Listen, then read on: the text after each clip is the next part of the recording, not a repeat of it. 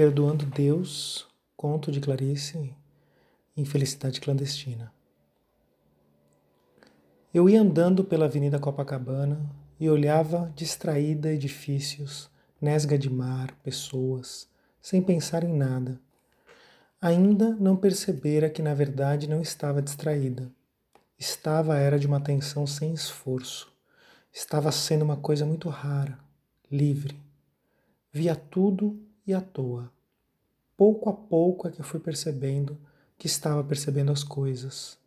Minha liberdade então se intensificou um pouco mais, sem deixar de ser liberdade. Não era tour de propriétaire, nada daquilo era meu, nem eu queria. Mas parece-me que me sentia satisfeita com o que via. Tive então o sentimento de que nunca ouvi falar.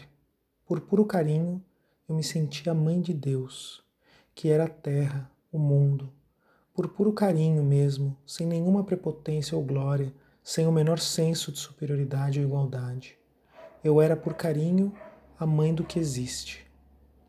Soube também que se tudo isso fosse mesmo o que eu sentia, e não possivelmente um equívoco de sentimento, que Deus, sem nenhum orgulho e nenhuma pequenez, se deixaria acariciar e sem nenhum compromisso comigo. Ser-lhe aceitável a intimidade com que eu fazia carinho. O sentimento era novo para mim, mas muito certo. E não ocorrera antes apenas porque não tinha podido ser. Sei que se ama ao que é Deus, com amor grave, amor solene, respeito, medo e reverência. Mas nunca tinham me falado de carinho maternal por ele. E assim como meu carinho por um filho não o reduz, até o alarga, assim ser mãe do mundo era o meu amor apenas livre. E foi quando pisei num enorme rato morto. Em menos de um segundo eu estava eriçada pelo terror de viver. Em menos de um segundo estilhaçava-me toda em pânico e controlava como podia o meu mais profundo grito. Quase correndo de medo, cega entre as pessoas, terminei no outro quarteirão encostada a um poste, cerrando violentamente os olhos que não queriam mais ver. Mas a imagem colava-se às pálpebras. Um grande rato ruivo, de cauda enorme, com os pés esmagados e morto, quieto, ruivo. O meu medo desmesurado de ratos. Toda trêmula, consegui continuar a viver. Toda perplexa, continuei a andar com a boca infantilizada pela surpresa Tentei cortar a conexão entre os dois fatos, o que eu sentira minutos antes e o rato, mas era inútil. Pelo menos a contiguidade ligava-os. Os dois fatos tinham ilogicamente um nexo. Espantava-me que um rato tivesse sido meu contraponto, e a revolta de súbito me tomou. Então, não podia eu me entregar desprevenida ao amor? De que estava Deus querendo me lembrar? Não sou pessoa que precise ser lembrada de que dentro de tudo há o sangue. Não só não esqueço o sangue de dentro, como eu o admito e o quero. Sou demais o sangue para esquecer o sangue. E para mim a palavra espiritual não tem sentido, e nem a palavra terrena tem sentido. Não era preciso ter jogado na minha cara tão nua um rato, não naquele instante. Bem poderia ter sido levado em conta o pavor que desde pequena me alucina e persegue.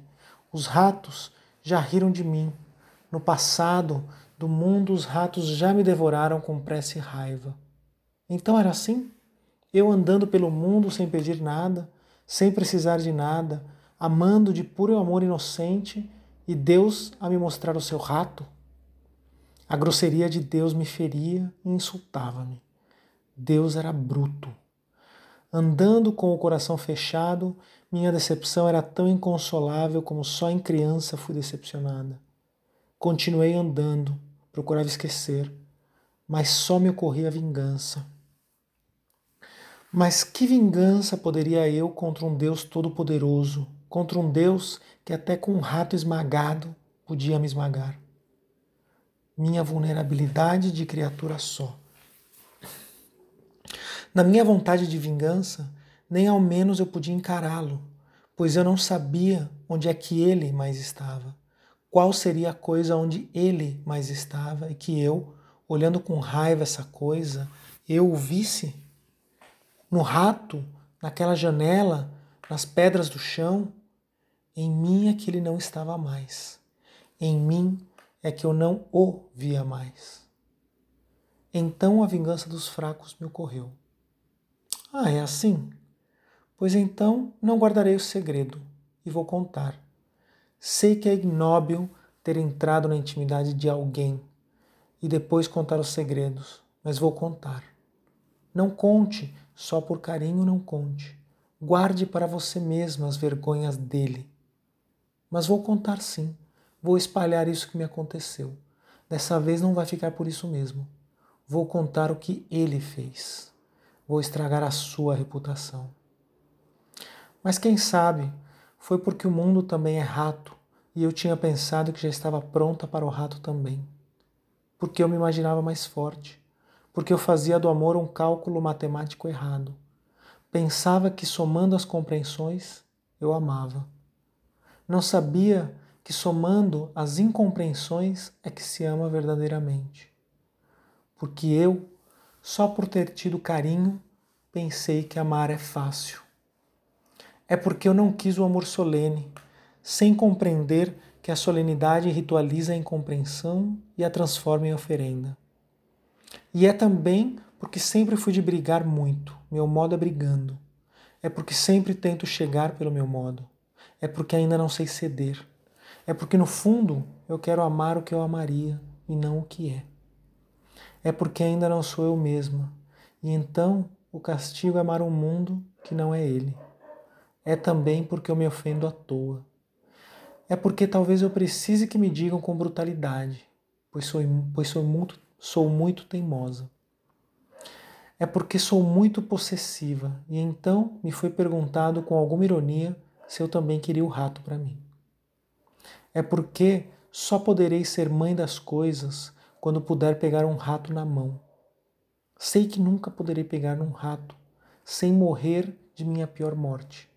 Então, pois, que eu use o magnificar que entoa cegas sobre o que não se sabe nem vê, e que eu use o formalismo que me afasta, porque o formalismo não tem ferido a minha simplicidade, e sim o meu orgulho, pois é pelo orgulho de ter nascido que me sinto tão íntima do mundo, mas este mundo que eu ainda extraí de mim de um grito mudo.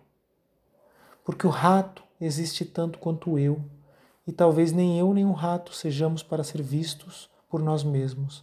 A distância nos iguala. Talvez eu tenha que aceitar antes de mais nada esta minha natureza que quer a morte de um rato. Talvez eu me ache delicada demais, apenas porque não cometi os meus crimes. Só porque contive os meus crimes, eu me acho de amor inocente. Talvez eu não possa olhar o rato enquanto não olhar sem lividez esta minha alma que é apenas contida.